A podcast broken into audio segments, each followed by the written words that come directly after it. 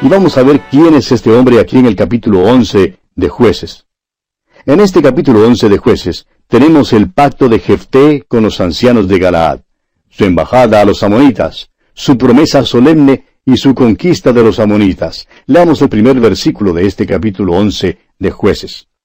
Jefté Galaadita era esforzado y valeroso, era hijo de una mujer ramera, y el padre de Jefté era Galaad. Lo primero que debemos notar es que Jefté es un líder sobresaliente. Pero tiene esta mancha negra en su contra. Es el hijo ilegítimo de una ramera. Continuemos con el versículo 2. Pero la mujer de Galaad le dio hijos, los cuales cuando crecieron echaron fuera a Jefté diciéndole, No heredarás en la casa de nuestro padre, porque eres hijo de otra mujer. El capítulo 2 de los Proverbios, versículo 6, habla acerca de la mujer extraña y que debemos cuidarnos de ella. En aquellos tiempos, una ramera significaba una mujer extraña, es decir, era una mujer que vino desde afuera. El historiador Josefo nos dice que ella era gentil. Las escrituras judías la han llamado ismaelita. Por tanto, Jefté era hijo de una común prostituta pagana. Es un estigma que deshonra a una persona desde su nacimiento, sea quien sea. Este hombre Jefté fue exiliado, fue excomulgado y condenado al ostracismo. Según Deuteronomio capítulo 23 versículo 2, la ley de Moisés también le exiliaría. El ser un hijo ilegítimo es un impedimento, por cierto, pero muchos hombres han superado esto. Reyes, emperadores, generales, poetas y papas se han hallado entre los hijos ilegítimos. Guillermo el Conquistador, por ejemplo, no firmaba su nombre así, Guillermo el Conquistador. Firmaba su nombre de la manera siguiente, Guillermo el Bastardo. Y eso es lo que era. Eso es lo que era Jefté también. Era desechado, fue exiliado, pero cuando Israel libró batalla con Amón y necesitaba de un líder militar, entonces acudieron a él. ¿Por qué? Bueno, leamos el versículo 3. Huyó pues Jefté de sus hermanos, y habitó en tierra de Tob, y se juntaron con él hombres ociosos, los cuales salían con él. ¿Ve usted? Jefté había llegado a ser líder de una pandilla de bandidos temerarios. Era de cierto modo como un Robin Hood, según el versículo 3. Aquí está este hombre con tres obstáculos que tendrá que superar para poder ser líder. Primeramente, es hijo de una ramera. En segundo lugar, ha sido exiliado por sus hermanos. Y en tercer lugar, es líder de un grupo despreciado y desechado. Sería extraño que fuera usado. Pero ya ve usted que Dios usa a los hombres así como este. Fue rechazado y exiliado, pero Dios obra de maneras misteriosas y escoge a los hombres que son despreciados en este mundo. Dios también humilla a los que Él intenta usar. Por ejemplo, humilló a José, humilló a Moisés y humilló a David. Y se dijo acerca del Señor Jesucristo lo siguiente allá en el capítulo 53 de Isaías, versículo 5. Dice, despreciado y desechado entre los hombres, varón de dolores, experimentado en quebranto, y como que escondimos de él el rostro, fue menospreciado y no lo estimamos. También se dijo acerca del Señor Jesucristo, allá en el capítulo 20 del Evangelio según San Lucas, versículo 17, la piedra que desecharon los edificadores ha venido a ser cabeza del ángulo. No quisieron que él reinara sobre ellos, pero Dios le ha dado un nombre que es sobre todos los nombres. Hay quienes hoy en día, amigo oyente, alegan ser hijos de Dios, pero en realidad son ilegítimos. A propósito, creemos que Dios los desecha. Solamente le es posible a usted llegar a ser hijo de Dios, hijo legítimo de Dios, confiando en el Señor Jesucristo como su Salvador personal. Pues bien, Jefté ha sido un exiliado, pero ahora es exaltado. Leamos los versículos 4 hasta el 8 de este capítulo 11 de jueces. Aconteció andando el tiempo que los hijos de Amón hicieron guerra contra Israel. Y cuando los hijos de Amón hicieron guerra contra Israel, los ancianos de Galaad fueron a traer a Jefté de la tierra de Tob. Y dijeron a Jefté, Ven y serás nuestro jefe para que peleemos contra los hijos de Amón. Jefté respondió a los ancianos de Galaad, ¿No me aborrecisteis vosotros y me echasteis de la casa de mi padre? ¿Por qué pues venís ahora a mí cuando estáis en aflicción? Y los ancianos de Galaad respondieron a Jefté, Por esta misma causa volvemos ahora a ti, para que vengas con nosotros y pelees contra los hijos de Amón, y seas caudillos de todos los que moramos en Galaad.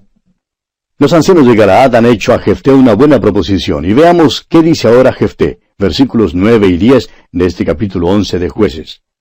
Jefté entonces dijo a los ancianos de Galaad, Si me hacéis volver para que pelee contra los hijos de Amón, y Jehová los entregare delante de mí, ¿seré yo vuestro caudillo? Y los ancianos de Galaad respondieron a Jefté, Jehová sea testigo entre nosotros, si no hiciéremos como tú dices. Jefté ahora humilla a los ancianos de Galaad, pero ellos tienen que aguantarlo y aceptar sus términos. Fue cosa humillante para la nación de Israel acudir a este hombre a quien habían exiliado. Y Jefté expresa con toda claridad que si va a ser juez y librarlos, pues reinará sobre ellos. Entonces él se encarga de las cosas. Veamos los versículos 11 y 12 de este capítulo 11 de jueces. Entonces Jefté vino con los ancianos de Galaad, y el pueblo lo eligió por su caudillo y jefe. Y Jefté habló todas sus palabras delante de Jehová en Mizpa. Y envió Jefté mensajeros al rey de los amonitas diciendo, ¿Qué tienes tú conmigo que has venido a mí para hacer guerra contra mi tierra? Si usted continúa leyendo los versículos siguientes a esta porción de la Escritura, notará que es una sección extensa en la cual Jefté bosqueja la manera en que los amonitas entraron en la tierra y explica que la tierra en realidad pertenece a los israelitas quienes habían ganado esa tierra de un modo legítimo. Claro que los amonitas trataron no solamente de expulsar a los israelitas de la tierra prometida, sino que también trataron de exterminarlos. Y lo mismo está sucediendo hoy en día en la tierra de Israel. Desde el año 1948, cuando Israel nuevamente llegó a ser una nación, otros han estado tratando de sacarlos de su tierra, de exterminarlos, realmente arrojarlos al mar. No pensamos entrar en detalle en esta sección, pero no sería malo que usted la lea, amigo oyente, por la sencilla razón de que Jefté busca una base muy razonable para la ocupación de Israel de esa tierra. Ellos tenían un derecho legítimo a ella. Veamos entonces ahora el voto desastroso de Jefté. Pasemos al versículo 28 y leamos también el versículo 29 de este capítulo 11 de jueces. Mas el rey de los hijos de Amón no atendió a las razones que Jefté le envió, y el espíritu de Jehová vino sobre Jefté, y pasó por Galaad y Manasés, y de allí pasó a Mispa de Galaad, y de Mispa de Galaad pasó a los hijos de Amón. El rey de Amón rechazó totalmente el papel que al parecer Jefté le había enviado. Dijo que no aceptaría lo que se había dicho. Por tanto, Jefté guía a su ejército contra los amonitas, pero cuando pasa por la tierra y mira al enemigo, se pone algo nervioso, algo temeroso. Luego hace algo que bajo circunstancias normales probablemente no habría hecho. Ahora recuerde que este hombre había pasado años en exilio y luego de golpe es exaltado a la posición más alta en esa tierra le hacen juez, y su reacción es la reacción natural de cualquier hombre que es elevado de repente. Se altera. Hizo un voto imprudente. Recuerde también que Jefté no tenía la luz que nosotros tenemos hoy en día. Era medio pagano, teniendo los antecedentes paganos. No conocía bien a Dios. Ahora Dios no requería que él hiciera un voto. La victoria no era la recompensa a Jefté por haber hecho algo. Él tenía ya toda seguridad de que Dios le daría la victoria. Y sin embargo, hizo este voto aquí en los versículos 30 y 31 de este capítulo 11 de jueces. Escuche usted. Y Jefté hizo voto a Jehová diciendo, Si entregares a los amonitas en mis manos, cualquiera que saliere de las puertas de mi casa a recibirme, cuando regrese victorioso de los amonitas, será de Jehová, y lo ofreceré en holocausto. Dios había dado a Jefté toda seguridad de que saldría victorioso y su causa era justa. No era necesario que este hombre hiciera un voto precipitado así como lo hizo, porque Dios no le había prometido la victoria sobre esa base. Debió reconocer que fue la mano de Dios la que le había dado su alta posición, y ya que Dios le había traído hasta ahora, estaría con él. En el versículo 29 de este capítulo se nos dice que el Espíritu de Jehová vino sobre él. No necesitaba añadir otro ingrediente más. ¿Puede usted imaginárselo diciendo, Cualquiera que saliere de las puertas de mi casa a recibirme, será de Jehová. ¿Será posesión del Señor? Era posible que la persona que saliera a recibirle no estuviera de acuerdo con él en cuanto a esto. Pasemos ahora a los versículos 34 y 35 de este capítulo 11 de jueces. Entonces volvió Jefté a Mispa, a su casa, y he aquí su hija que salía a recibirle con panderos y danzas, y ella era sola, su hija única, no tenía fuera de ella hijo ni hija. Y cuando él la vio, rompió sus vestidos, diciendo, Ay, hija mía, en verdad me has abatido, y tú misma has venido a ser causa de mi dolor, porque le he dado palabra a Jehová, y no podré retractarme. Jefté hizo una promesa solemne a Dios y cree que no puede retractarse. La pregunta es esta. ¿Ofreció en verdad Jefté a su hija como un sacrificio humano? Vamos a considerar por un momento este caso. Hay un mito griego acerca de cierto hombre llamado Agamemnón, uno que ofreció a su hija para obtener vientos favorables cuando navegaba para Troya. Agamemnón era el rey legendario de Micenas y el jefe supremo del ejército griego en la guerra troyana. Es posible que usted no conozca este mito griego, pero en verdad él ofreció a su hija. Agamemnón era pagano. Ahora la escritura calla en cuanto al voto de Jefté. No dice que fuera malo o bueno que él lo hiciera. La escritura nunca le culpa de algo malo. El escritor a los Hebreos en el capítulo 11 de su carta, versículo 32, dice, ¿Y qué más digo? Porque el tiempo me faltaría contando de Gedeón, de Barak, de Sansón, de Jefté, de David, así como de Samuel y de los profetas. ¿Ve usted? Se haya mencionado entre un buen grupo de hombres. Ahora en Éxodo capítulo 20, versículo 13 leemos, No matarás. Dios también dio instrucciones específicas en cuanto al ofrecer a los hijos. Allá en Deuteronomio capítulo 12, versículo 31 leemos estas palabras. No harás así a Jehová tu Dios, porque toda cosa abominable que Jehová aborrece, hicieron ellos a sus dioses, pues aun a sus hijos y a sus hijas quemaban en el fuego a sus dioses. Dios dice, no permitiré que hagáis eso, y no habéis de hacerlo porque es pagano. Dios no permitió que Abraham ofreciera a Isaac. Debemos reconocer ese hecho. En cuanto a Abraham e Isaac, se trata de hasta dónde Abraham estaba dispuesto a ir con Dios. Pero sucedió que Abraham estaba dispuesto a ir hasta lo último con Dios. Abraham tomó ese cuchillo y él mismo ya consideraba muerto a Isaac. En cuanto a Dios, no permitiría que Abraham matara a su hijo. Ahora, la construcción usada en el lenguaje en el versículo 31 de este capítulo 11 de jueces determina la interpretación. Fíjese que Jefté dice, cualquiera que saliere de las puertas de mi casa a recibirme, cuando regrese victorioso de los amonitas, será de Jehová, y lo ofreceré en holocausto. Vamos a cambiar un poquito la lectura de la última frase y leámosla de esta manera. Ofreceré un holocausto. Ahora Jefté dijo que haría una de dos cosas. O bien ofrecería un holocausto, o bien ofrecería una ofrenda al Señor. El holocausto tendría precedencia. Sin embargo, podía suceder que un amigo o vecino pasara por las puertas de su casa y él no tenía ningún derecho de ofrecer a un individuo. La pregunta es, ¿ofreció Jefté a su hija en holocausto? No creemos que lo haya hecho. Lo que pasó es que ella nunca se casó y esa era una condición peor que la muerte para una mujer hebrea. Aquí pues está Jefté. Él mismo es ilegítimo y tiene una sola hija. Él quiere que ella se case para él poder tener nietos. Pero su hija es quien sale por las puertas a recibirle y él la ofrece al Señor. Eso significa que ella nunca se casaría. Usted me dirá, ¿puede usted estar seguro de eso? Bueno, escuche lo que dice la muchacha aquí en los versículos 36 y 37 de este capítulo 11 de jueces. Ella entonces le respondió, Padre mío, si le has dado palabra a Jehová, haz de mí conforme a lo que prometiste, ya que Jehová ha hecho venganza en tus enemigos, los hijos de Amón. Y volvió a decir a su padre, Concédeme esto, déjame por dos meses que vaya y descienda por los montes y llore mi virginidad, yo y mis compañeras.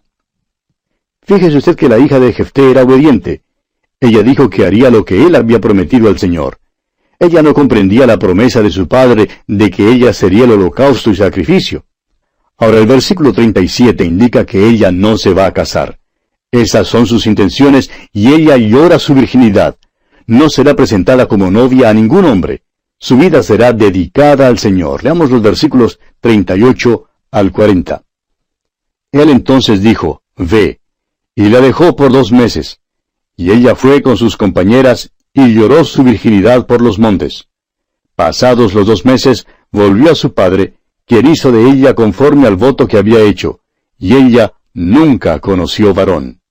Y se hizo costumbre en Israel que de año en año fueran las doncellas de Israel a endechar a la hija de Jefté Galaadita cuatro días en el año. Este pasaje nos dice que la hija de Jefté no se casó. En lugar de casarse, ella dedicó su vida al Señor. La palabra endechar en el versículo 40 significa celebrar. Por cuatro días, cada año, la hija de Jefté fue recordada de una manera especial. Fue totalmente dedicada al Señor y a su servicio. No fue ofrecida como un sacrificio humano. Durante años los hombres han discutido esta historia y hacen siempre la pregunta, ¿ofreció Jefté a su hija como sacrificio? No, amigo oyente, no la ofreció como sacrificio. Pero eso no es pertinente. Dios no le habría permitido ofrecer a su hija como holocausto. El elemento significativo es que Jefté cumplió su voto. Su voto fue algo sagrado. No lo trató sin seriedad. Fue una declaración imprudente, eso es seguro, pero no fue cosa ociosa. No fue una promesa superficial. Y la palabra de Dios, amigo oyente, tiene algunas cosas severas que decir en cuanto al hacer promesas solemnes. Pero vamos a detenernos aquí por hoy, amigo oyente, porque nuestro tiempo una vez más ha concluido ya. Continuaremos Dios mediante en nuestro próximo programa y contamos anticipadamente con su fiel sintonía. Será pues, hasta entonces, que Dios le bendiga, Señor. En nuestro programa anterior estábamos hablando de la historia de la hija de Jefté, que ha sido discutida por mucho tiempo. Y la pregunta que siempre ha surgido es, ¿ofreció Jefté a su hija como sacrificio? Y dijimos que la respuesta es no no la ofreció como sacrificio, pero eso no es pertinente. Dios no le habría permitido ofrecer a su hija como holocausto. Ahora señalamos que el elemento significativo es que Jefté cumplió su voto. Su voto fue algo sagrado. No lo trató sin seriedad. Fue una declaración imprudente, eso es seguro, pero no fue cosa ociosa. No fue una promesa superficial. La palabra de Dios tiene algunas cosas severas que decir en cuanto al hacer promesas solemnes. Note usted lo que el libro de Eclesiastés tiene que decir en cuanto a los votos. En el capítulo 5 de Eclesiastés, versículos 2, 4 y 5 dice, No te des prisa con tu boca, ni tu corazón se apresure a proferir palabra delante de Dios, porque Dios está en el cielo y tú sobre la tierra, por tanto, sean pocas tus palabras. Luego el versículo 4 dice, Cuando a Dios haces promesa, no tardes en cumplirla, porque Él no se complace en los insensatos. Cumple lo que prometes. Mejor es que no prometas, y no que prometas y no cumplas. Amigo oyente, hará usted bien si promete a Dios solamente lo que cree que puede cumplir. Tememos que haya cristianos que pasan adelante al altar después de escuchar la prédica de consagración, que en realidad no pueden cumplir lo que prometen. Dios dice, no te des prisa con tu boca. Dios dice que usted es insensato si hace descuidadamente un voto. Piense mucho en esto, amigo oyente, la próxima vez que asista a un culto de consagración. No pase con precipitación al altar para hacer una promesa solemne si en realidad no se propone hacer lo que dice. Jefté era un hijo ilegítimo. Su madre era ramera. Tenía una hija muy amable. Él quería que ella se casara y que tuviera hijos, pero sin saberlo, Jefté la dedicó al Señor pero cumplió su promesa solemne. Los cristianos hoy en día, amigo oyente, son notorios por romper los votos que hacen. Hay jóvenes cristianos que asisten a las conferencias juveniles y pasan adelante después de la invitación y prometen dedicar su vida al Señor para la obra cristiana. Pero años más tarde los encuentra usted en muchas otras actividades excepto en aquella a la cual prometieron dedicar su vida. Amigo oyente, ¿ha hecho usted un voto al Señor? Si lo ha hecho, Él quiere que lo cumpla. El apóstol Pablo escribiendo en su segunda carta al joven Timoteo le dice en el capítulo 2, versículos 11 al 13, Palabra fiel es esta, si somos muertos con Él, también viviremos con Él. Si sufrimos, también reinaremos con Él. Si le negaremos, Él también nos negará. Si fuéramos infieles, Él permanece fiel. Él no puede negarse a sí mismo. Ah, amigo oyente, Él sí cumple su palabra. Vamos pues nosotros a cumplir la nuestra. Y dice también el apóstol Pablo en su segunda carta a los tesalonicenses, capítulo 3, versículo 3, Pero fiel es el Señor que os afirmará y guardará del mal. Ojalá que aprendamos del voto de Jefté.